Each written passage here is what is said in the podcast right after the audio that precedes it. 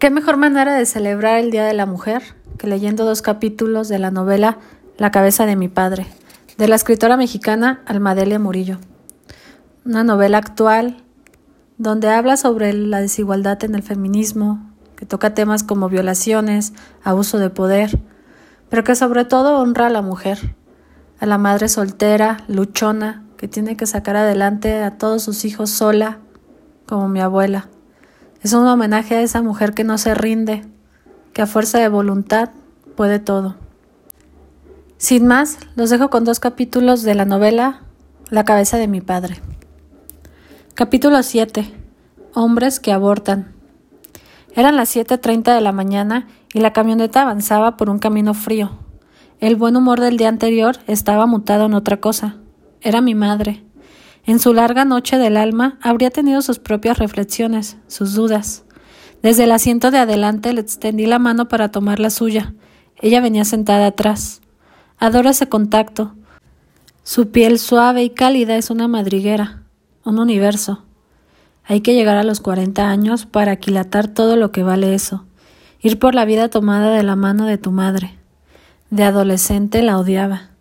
Aborrecía el contacto físico, me repelía que quisiera besarme, abrazarme, que me hiciera mimos. Odiaba ese olor a agua de rosas que ella usaba como remedio para humectar la piel y que a mí me repelía. Es compleja y cambiante la relación con la madre, inconmensurable y al mismo tiempo absolutamente ordinaria. Algo esencial cambió cuando fui capaz de comprender que esa mujer no solo era mi madre, sino que primero era mujer. Una suave y áspera, enamoradiza y deseante, furiosa y arrepentida, bellísima, sexual, cansada, recelosa. Esa mujer era todo eso. Y yo fui una niña posesiva que quería que su madre fuera solo madre, niña tirana. Hasta que hice el viaje de los años. Adorar a la madre, luego odiarla, quererla lejos, volver a amarla, comprenderla. Ese viaje. Cuando la idolatraba, a mis seis años, Disfrutaba hasta el paroxismo verla arreglarse para ir a trabajar. Era nuestra comunión personal. Solo a mí me permitía estar ahí. O tal vez yo era la única con impulsos boyeristas que bien había aprendido de aquellas cenas con mi abuela. Me hipnotizaba viéndola cómo mi madre se ponía el rímel no waterproof o el rímel azul que se puso de moda en los años ochenta. Una vez la vi desnuda, su piel blanquísima, sus formas redondas, Reparé en las estrías de su vientre, eran muchas, serpientes enrojecidas atravesándola del ombligo al pubis. Me asusté. Es que aquí anduviste tú, y anduvieron tus hermanos arañándome. Diez embarazos tuvo mi madre. Su primer hijo murió. Los siguientes ocho estamos vivos. El último fue un aborto espontáneo. Sus paredes uterinas habían perdido fuerza. Madre mía.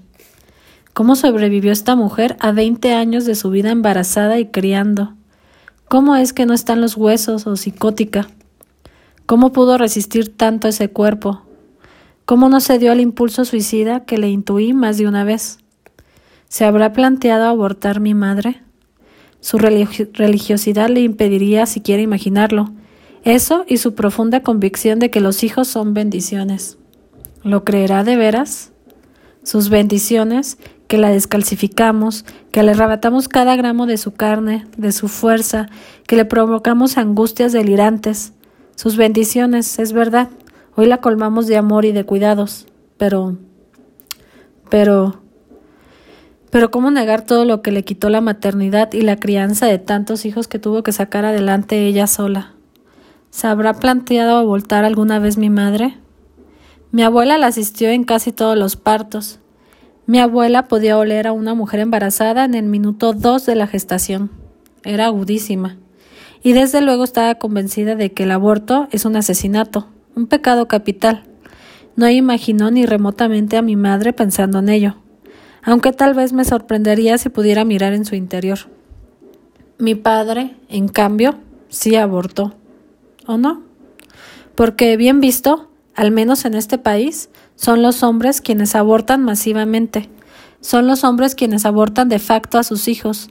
Legiones de padres que renuncian a millones de hijos y no tuvieron que promover ninguna ley ni arriesgar el cuerpo en una clínica insalubre. Nada.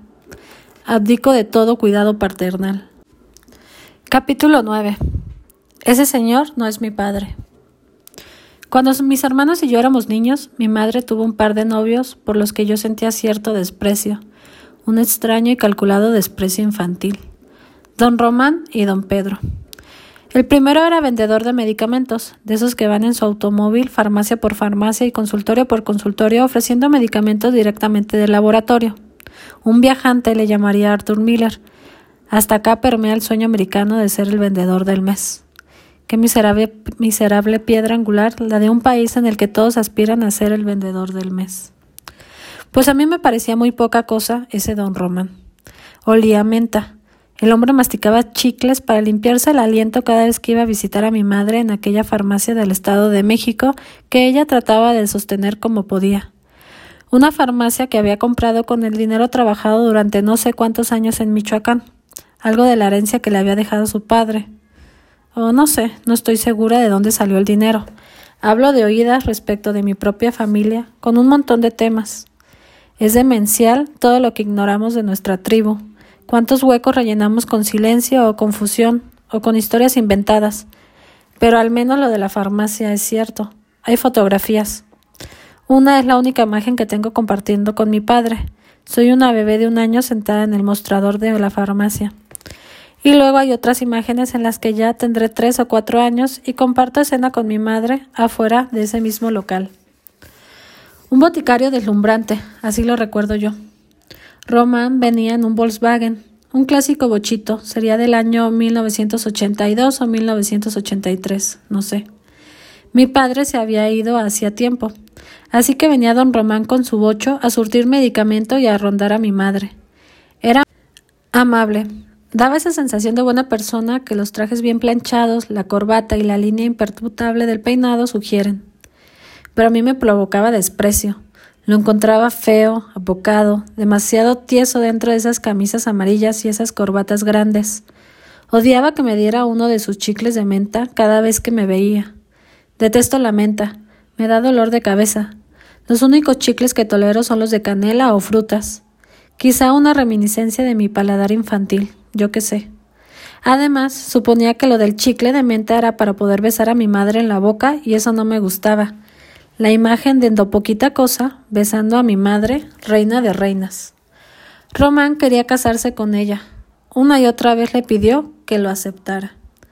Esas imitaciones del amor siempre me han parecido despreciables. Ese si tú me aceptas o si nos ponemos de acuerdo podemos llegar a querernos es la mediocridad en pleno. No es amor. No es yo te amo y me consumo y si tú también no me queda más que fundirnos en este fuego. En fin, debe de ser la espesura de Hades y Ares en la sangre. El hombre le insistió a mi madre para que lo aceptara y le ofrecía una casa grande donde podríamos vivir todos sus hijos con ella. Todos menos uno, mi hermano Noé, el mayor, que por entonces tendría unos quince años, y era bravo.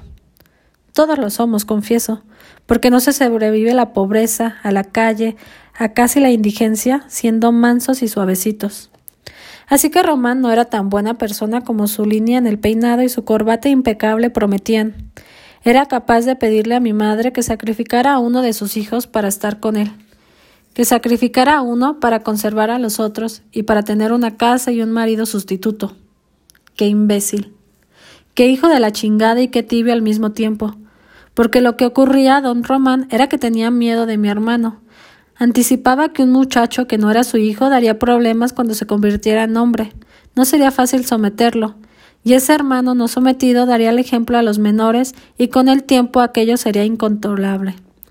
¿Por qué no se buscaba una mujer sin hijos? me pregunto. Porque hay personas que tejen la necesidad de la promesa de un vínculo. Porque la pervención ronda siempre la intención de los hombres que ven a las mujeres solas y vulnerables. Mi madre dijo que no, sin dudarlo. Éramos todos o ninguno. ¿Cómo no amarla? A ti se te van a morir de hambre, sentenciaba don Román, y otros tantos. Le sugirieron que regalara a alguno de sus ocho hijos. Hubo incluso quien le pidió directamente que me regalara a mí por ser la más pequeña. Pues tal vez se van a morir, pero conmigo, o tal vez nos vamos a morir todos, pero juntos. Y aquí estamos, porque la voluntad supera cualquier diagnóstico. La historia de la humanidad es inagotable ejemplo de ello. La voluntad y una madre coraje.